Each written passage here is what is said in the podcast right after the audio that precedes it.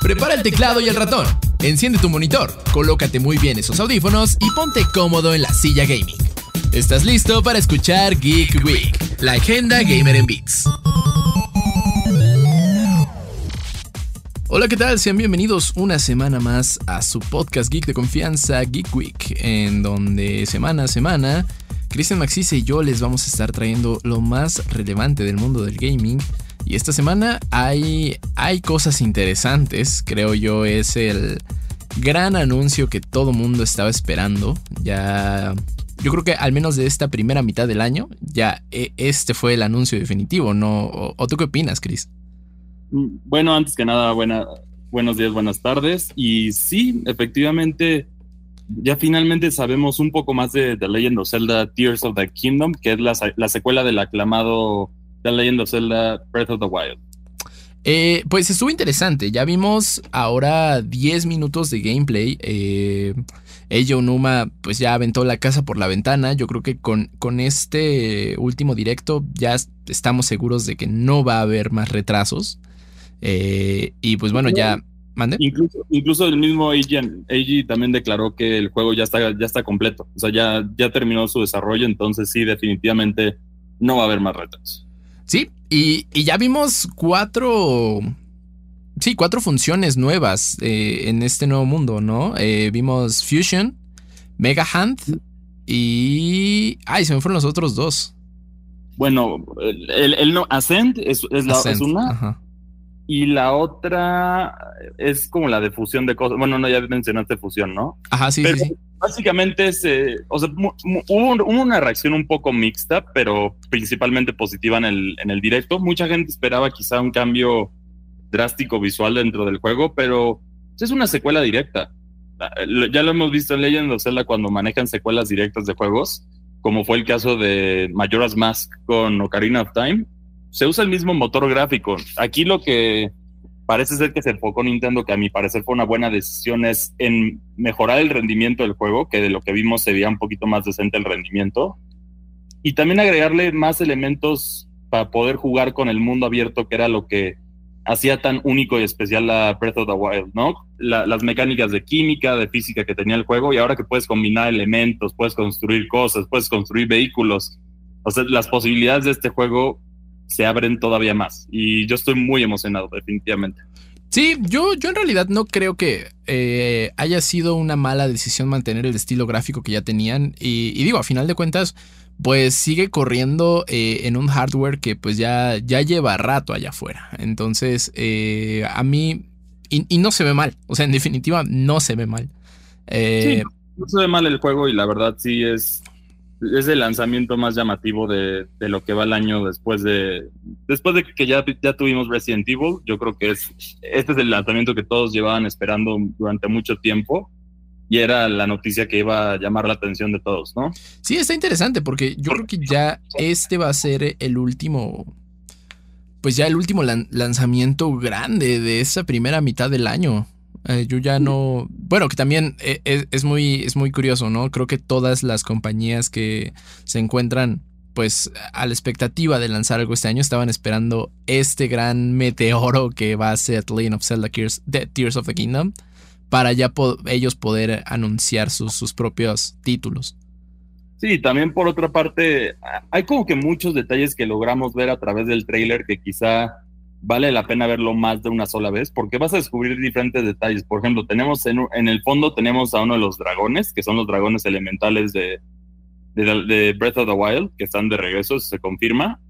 Lo puedes ver en una toma donde está volando Link, que es, es un buen detalle. Por otra parte, a lo largo de The Legend of Zelda Breath of the Wild, había una zona selvática en la que encontrabas como que unas, unas ruinas que no eran de Hylians, no eran de ninguno de los de las razas que conocemos, ¿no? Y solo sabíamos que se llamaban los Sonai y aparentemente van a tener un rol más importante en este juego porque ya vemos efectivamente enemigos creados por los Sonai.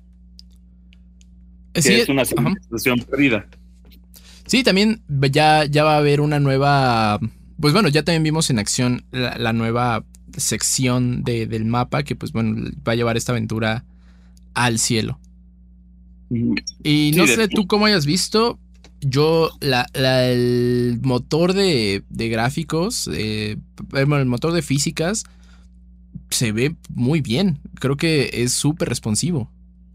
Sí, se ve bastante bien. Yo creo que la mayoría del tiempo de desarrollo quizás fue afinando esos detalles, que si bien es un juegazo Breath of the Wild, sí tiene como que algunos problemas de rendimiento en algunas zonas.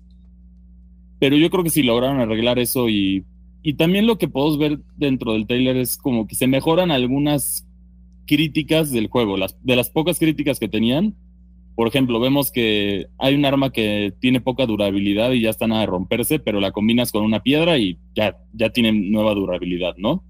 Por otra parte, tienes también la escalada, que es como uno de los... Es una gran mecánica, pero también luego parece que cuando justo quieres escalar una montaña empieza a llover en el juego, entonces no te lo permite. Pero ahora con las nuevas herramientas que dispone Link, puedes transportarte al punto más alto si es que tienen cuevas o tienen puntos de acceso para llegar al punto más alto de manera más rápida. Entonces, mejora las partes molestas, entre comillas, de Breath of the Wild y eso yo creo que va a ser muy bien recibido por todos. Sí, no, yo creo que no eran mecánicas molestas, más bien, eh, pues justo, ¿no? E, es un Zelda. Creo que el Breath of the Wild es el título en el que más hemos muerto. O sea, no importa qué tan versado seas con, con esta serie, creo que es el título en el que más mueres y, es precisamente porque pues justo es Link enfrentándose a, todo el entorno salvaje. Y, sí, a los elementos, a todo. Entonces yo creo que, que, justo, o sea, solo querían dejar en claro e, ese punto, pero bueno, ahora que, que ya Legend of Zelda, bueno, el Breath of the Wild ya fue un título consolidado, pues ahora van a hacerlo un poquito más sencillo eh, y más llevadero. Y, igual y para pues seguir introduciendo a, nuevos fans. Creo que estos últimos dos títulos pues han llamado mucho la atención incluso de los que no son fanáticos. Sí, y, yo creo que va a volver a establecer lo que puedes hacer en un, en un juego de mundo abierto que, que pues, prácticamente Breath of the Wild estableció la norma de lo que quiere ser un juego de mundo abierto en la actualidad y habrá que ver el desarrollo de este juego. Se ve muy bien, ya tenemos finalmente la confirmación que eso nos da mucha paz de no más retrasos, ya está completo el juego. A mí, cuando dijeron que estaba completo, yo dije, hijo, no vayas a decir ella no alguna locura como ya lo pueden descargar hoy, alguna cosa así, ¿no? Que ya vimos que Nintendo ya le gustó hacer esto, pero sí, definitivamente es el lanzamiento más esperado del año. Y viendo, si sigue la norma de, de su antecesor, posiblemente ya puedes considerar que es un un candidato al juego del año. Sí, bueno, eh, por lo que vimos, el, hype está a tope. Yo, yo la verdad sí, ya, ya, no, ya no puedo aguantar a jugarlo. Este, pues esperemos si sí, cumpla con todas las expectativas, pero, pero te digo, o sea, tanto medios como fans, como incluso otros desarrolladores sí, sí están a la expectativa. Creo que no hay, no hay nada orbitando esa ventana de lanzamiento, porque pues todos saben que lanzar algo eh, a la par que un Zelda, pues es sacarlo a morir.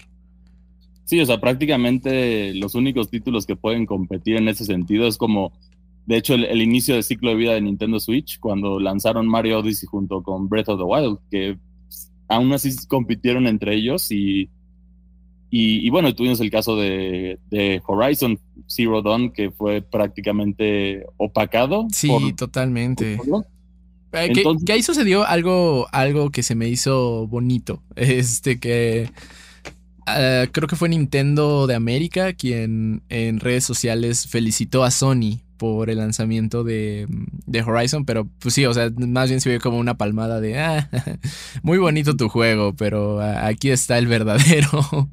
Es que la realidad de Legend of Zelda no por, no, o sea, la razón por la que emociona a los fans es que es una franquicia legendaria en todos los sentidos. Tienes es según yo, es la franquicia más aclamada en promedio de reseñas de sus juegos, que eso es un, un récord impresionante y, bueno, incluso el, el, juego con mayor promedio de reseñas dentro de la crítica sigue siendo un Legend of Zelda. Y, hablando del impacto de la franquicia, pues por eso es algo que hace voltear a todos. O sea, elementos que tienen todos los videojuegos salieron en The Legend of Zelda y, y eh, el más básico de ellos es poder guardar tu partida.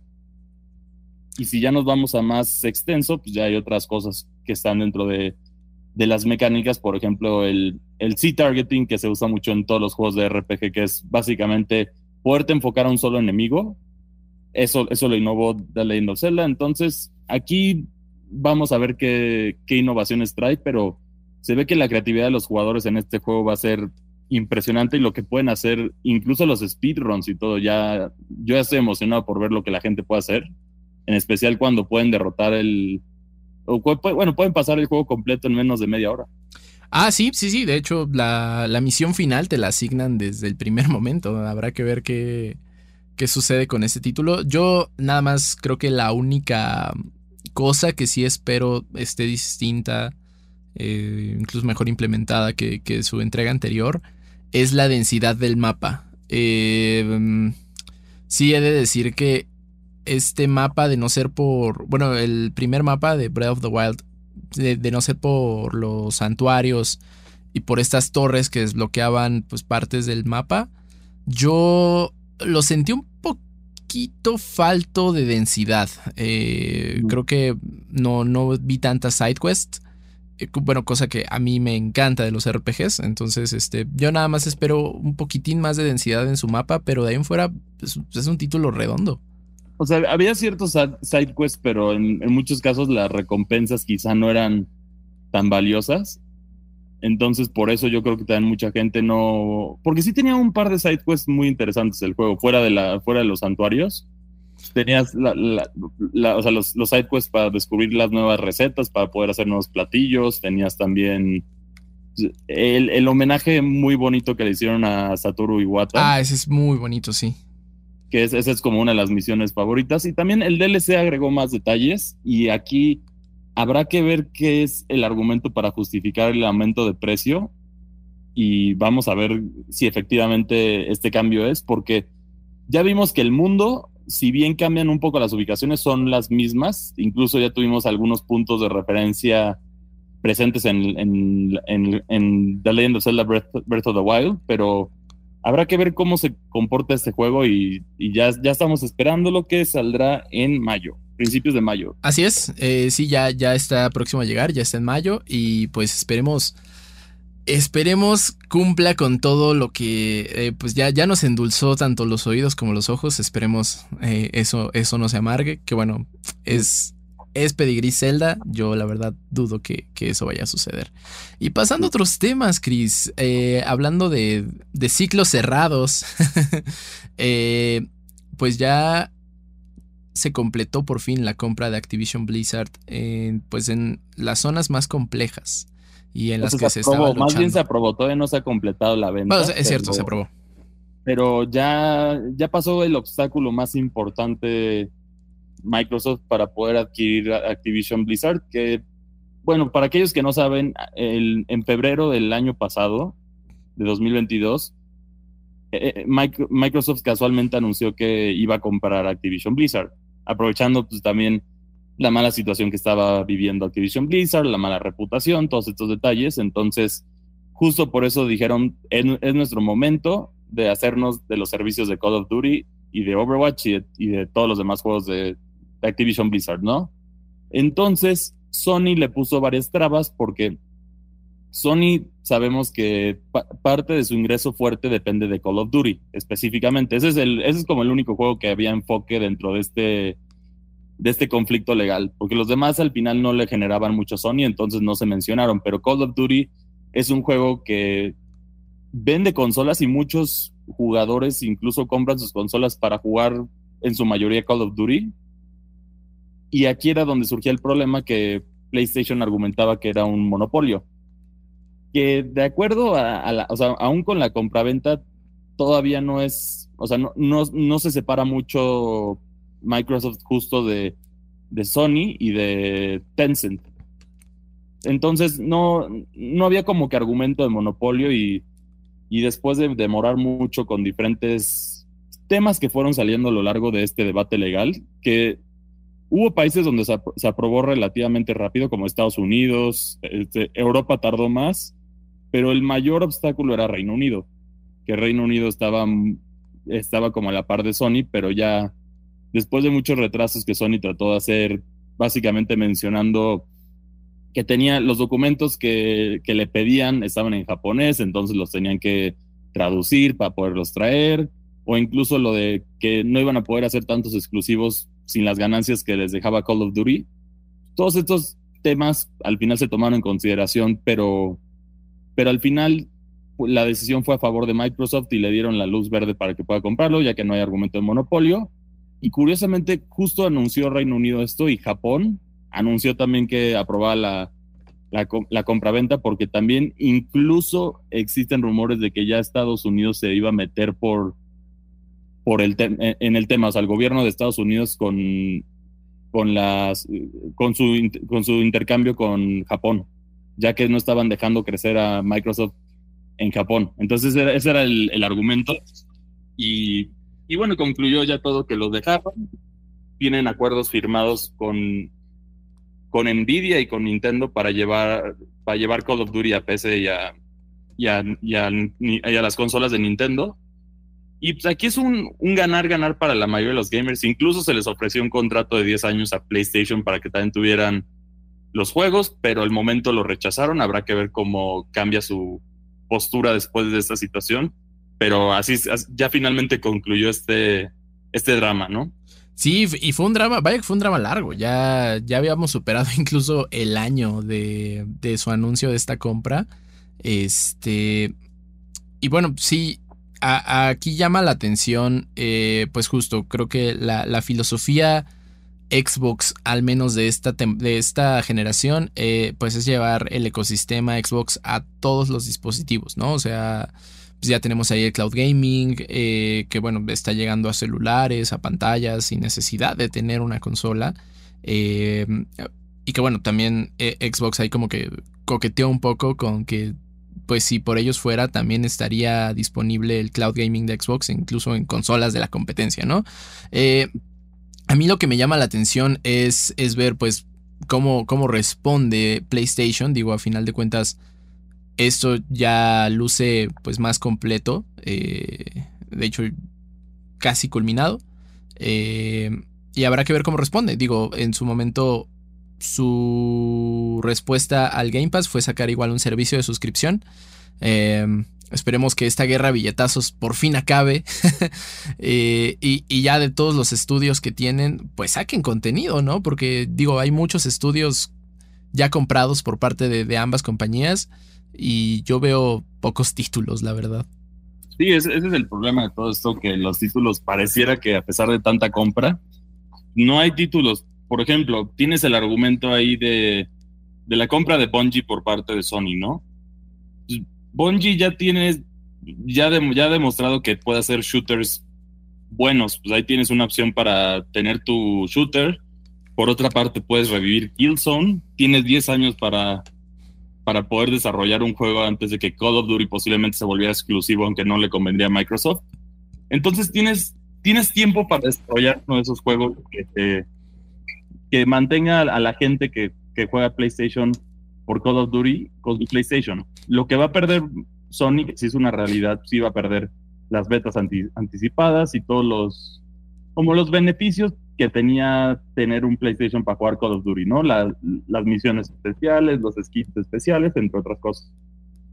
Sí, sí, que, que bueno, también eh, esos accesos especiales, la verdad no sé qué tan vende consolas eran, ¿eh? La verdad, eh, digo, al menos yo, jugador promedio, no...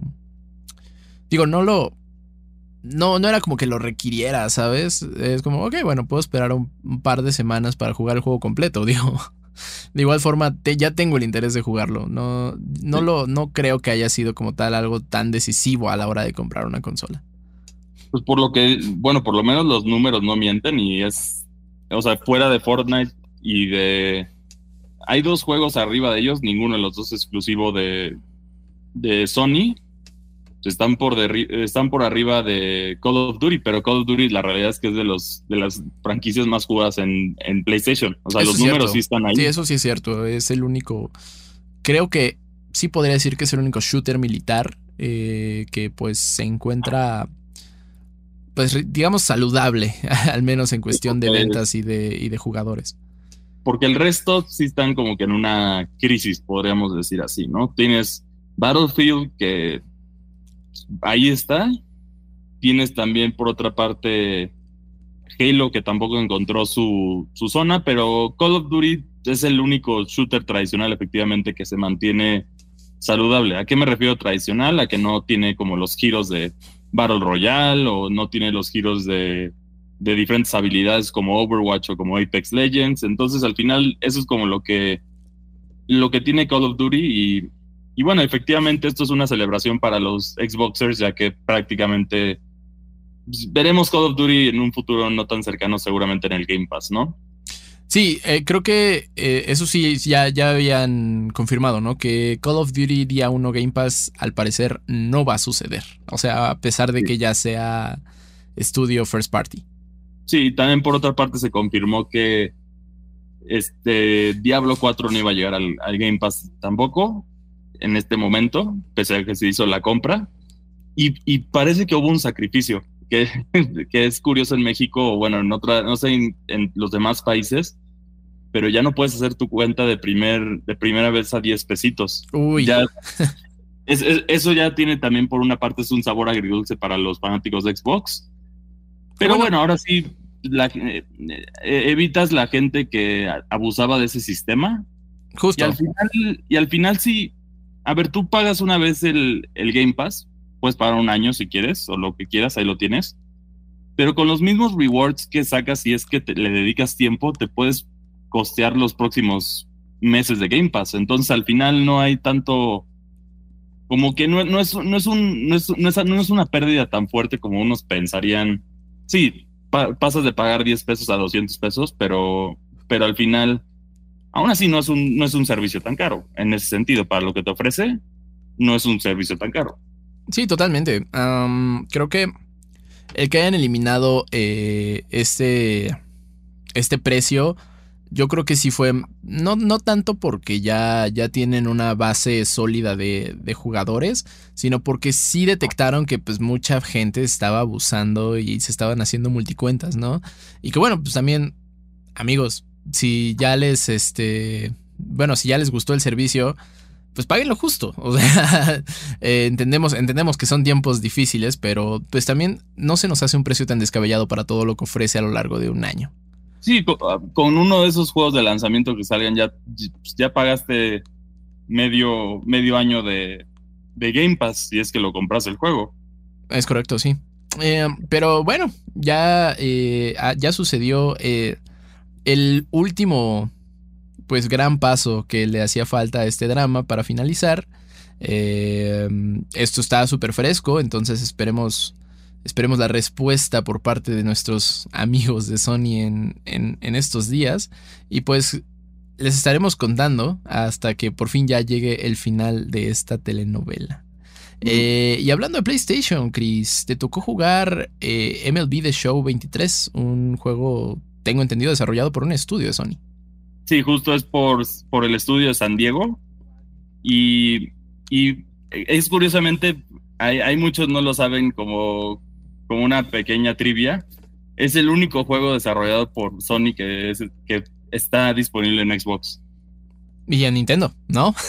Exacto, es, es, un, es, un, es el único multiplataforma de, desarrollado por Sony, pero bueno, en este caso es básicamente el juego oficial de la MLB, de la Liga de Béisbol de Estados Unidos.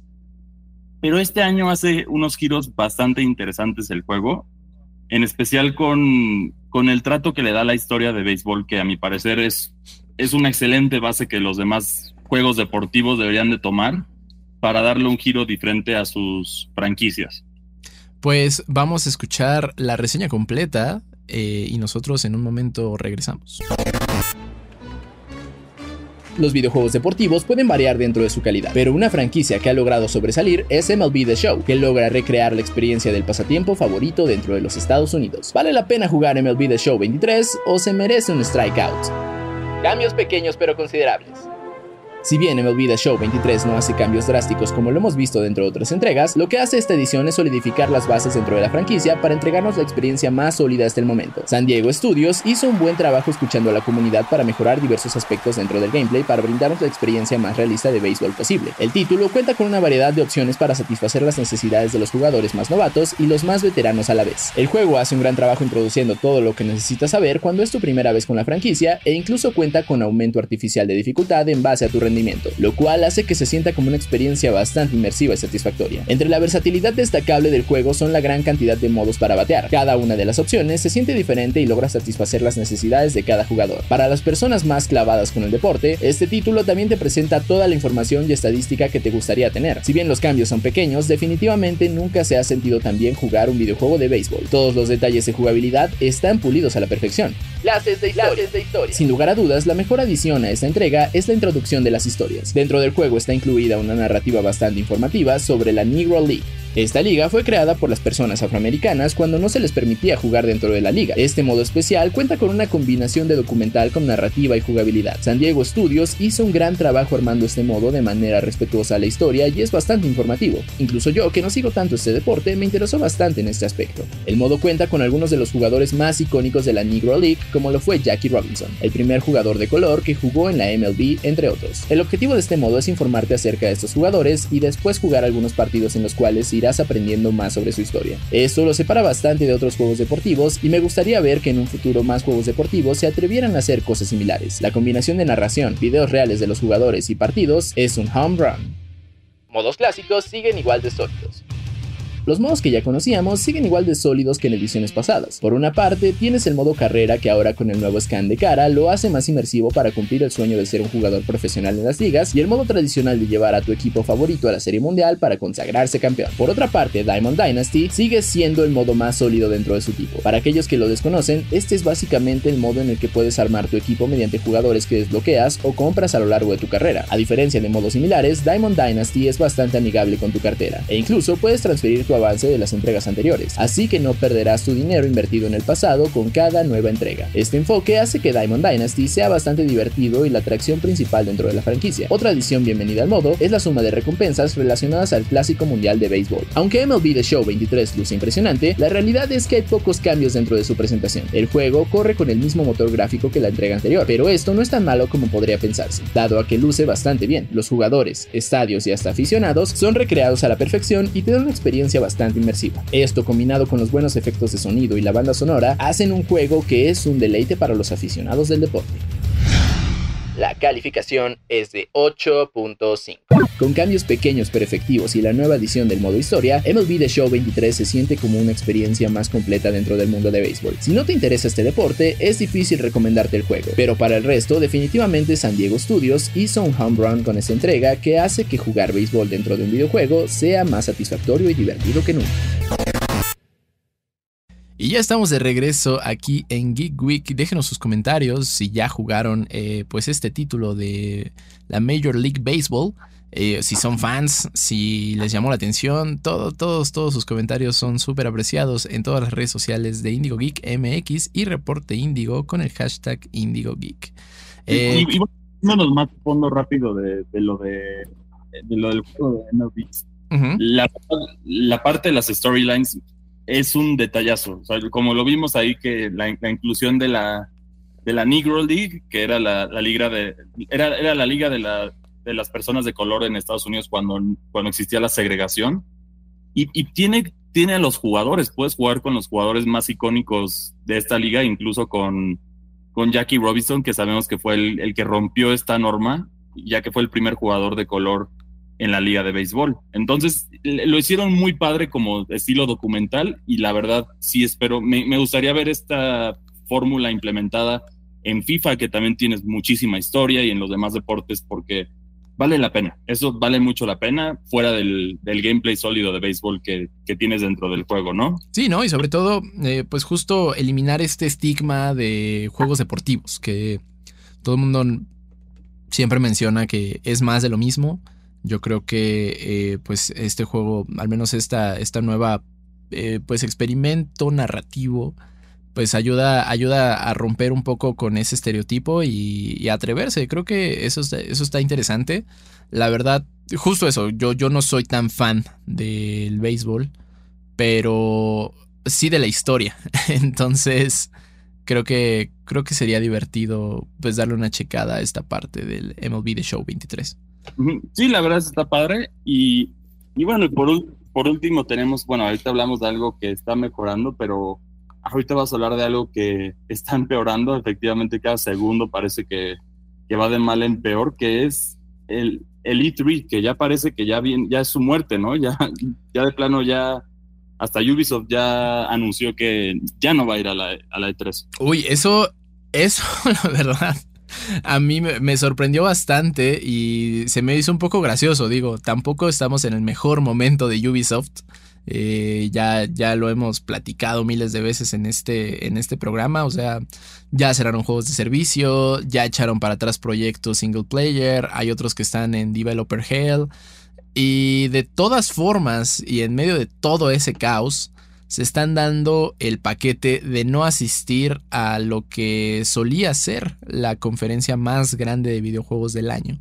Entonces, eso quiere decir que, o sea, si, si a incluso una compañía como Ubisoft, que, que en el momento tan álgido en el que se encuentra, no le está llamando la atención asistir a la E3, es porque hay algo muy malo que, bueno, no, no, se ha revelado por parte de esta, pues, esta convención, ¿no, Chris? Sí, definitivamente hay, yo, es que yo creo que es el abandono de, o, simplemente es demasiado costoso para las, para las empresas ir y quizá por eso están abandonando el barco. Ya si, si tienes, si no tienes a los tres grandes, ya, ya estás hablando de un problema considerable, ¿no? Dentro de, dentro de, dentro de la, de la conferencia. Sí, bueno, se sabe que la del 2019, eh, pues ya tenía también muchas broncas, ¿no? Eh, y luego en 2020, antes de que pues se acabara el mundo por culpa de la pandemia, eh, ya habían anunciado cosas extrañas, que pues bueno, iba a ser una conferencia más, una convención, perdón, más enfocada a los creadores de contenido. Y que bueno, pues eso eh, definitivamente levantó más de una ceja entre tanto en medios como fans como desarrolladores, ¿no? Porque, bueno. Para eso está la TwitchCon. Para, para eso está TwitchCon, Bitcoin.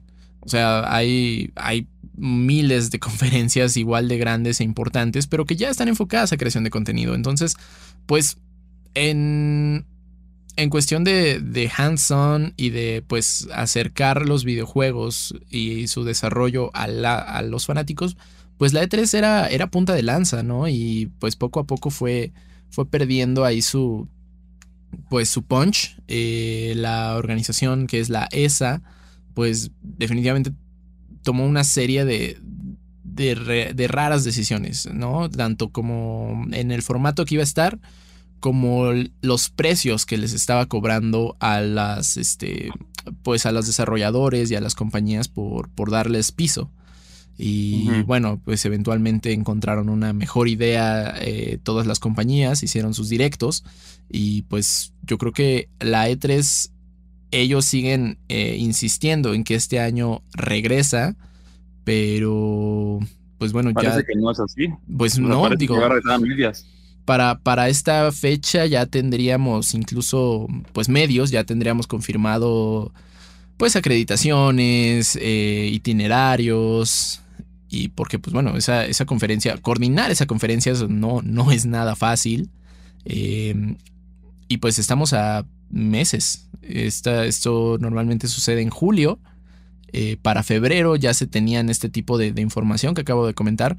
Y pues hay un gran silencio eh, al, mes de marzo, ya, ya casi acaba el mes de marzo y seguimos sin tener pues cero información al respecto. Nada más posts por parte de sus redes sociales diciendo, eh, la E3 regresa, pero nada más.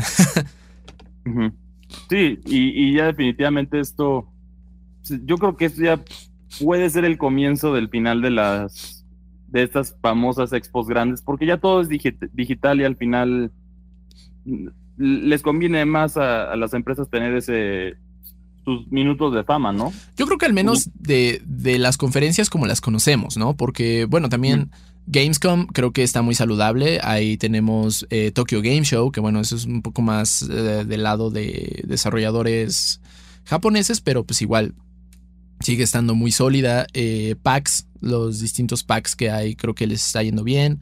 Entonces, más bien, creo que pues sí es la caída de, del Titán E3, pero creo que se presta para, para cambiar formatos e incluso para que otra otra conferencia tome su lugar. Sí, posiblemente habrá una que ya sea de nuevo dedicada a los medios y dedicada a todo esto, porque E3, la serie de decisiones y también, o, quizá la otra opción hubiera sido abaratar los, los precios de los stands y de todo esto, que no sé qué tan viable hubiera sido, pero es que era un gasto muy fuerte. Al final era muy fuerte y a las, si a las desarrolladoras pues no les brindaba nada, solo les brindaba un poco de publicidad, si lo quieres ver así, pero, pero al final tienen, a ver, lo vemos con cualquiera de las tres grandes, ¿no? Empezando por ahí. Si Nintendo anuncia su Nintendo Direct o Xbox su Developers Direct o, el State of Play es anunciado, pues la gente que es aficionada de esos juegos se va a desviar y los va a ver. O sea, no importa el horario, no importa el otro tema. Entonces, ¿por qué en este caso la E3 era para conectar con los fans, pero ya hay más maneras de conectar con los fans, gracias al, a la era digital.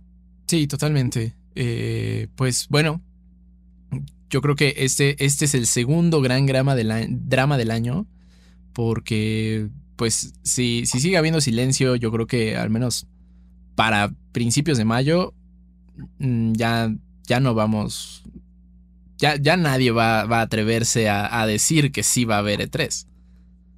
Sí, yo creo que no, porque ya que otros desarrolladores siguen ahí. Ya, esa es la pregunta. De los grandes ya no hay ninguno. No, y, de los. O sea, de, los third parties como EA, yo creo que van a preferir agarrar rémora de. Pues ya de developers más. Bueno, de, de, los tres grandes, ¿no? Ya sea Nintendo, Xbox o PlayStation, yo creo que va a ser Xbox.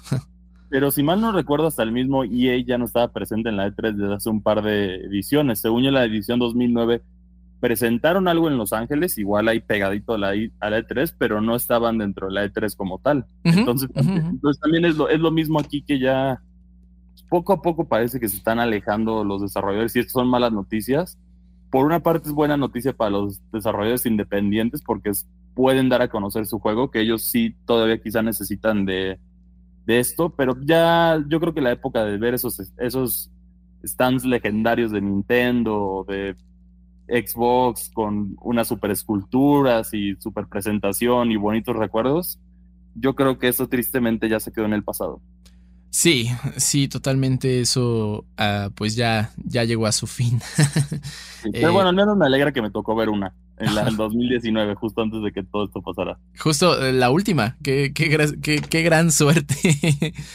sí, sí, la verdad sí, y todavía me acuerdo, fue una, una gran experiencia, pero habrá que ver con qué lo reemplazan porque con streamers yo siento que no es suficiente, la verdad. No, sí, hay streamers geniales y no es para faltarle el respeto a nadie eso, pero al final la pasión principal son es, este pequeño detalle que se llaman videojuegos y si no tienes a los videojuegos más nuevos ahí presentes, ¿cómo vas a justificar el precio? ¿Cómo vas a justificar todo lo demás? Justo, no, no es por demeritar el trabajo de los creadores de contenido en absoluto, pero pues bueno, no, no era un espacio dedicado a ese tipo de, pues de personas. Eh, digo, la, creación de contenido es algo muy importante, en especial para pues, dar difusión a los videojuegos.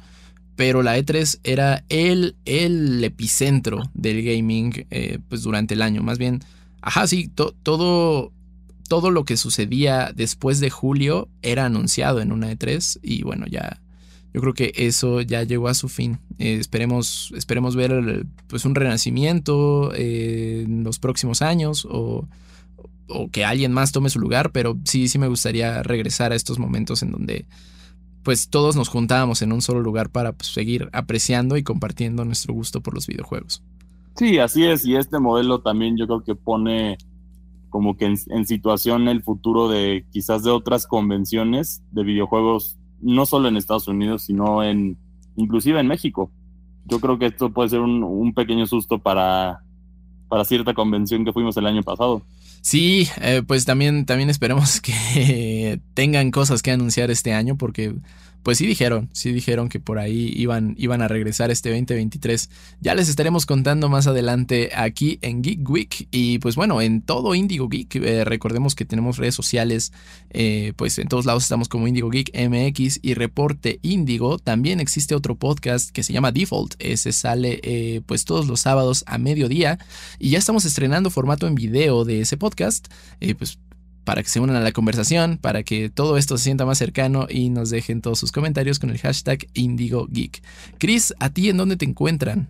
A mí me pueden encontrar en Twitter como arroba cristianmac62 o también los mismos mensajes de las redes sociales de Indigo Geek soy yo. Entonces ya, ya, ya, ya les di el, spoiler. Entonces ahí, ahí también me pueden contactar por favor, por favor, vayan todos a, las redes sociales de Indigo Geek MX y platiquen con Chris. Y a mí me encuentran en todos lados como arroba sirbits, en Twitter como arroba sir-bits. Ah, pues ahí estamos compartiendo constantemente lo que, pues todo lo que se genera para ustedes. Muchísimas gracias por acompañarnos en este episodio de Geek Week. Nosotros nos escuchamos la próxima ocasión. Bye. Nos vemos. Escuchaste Geek Week una producción de Reporte Indio.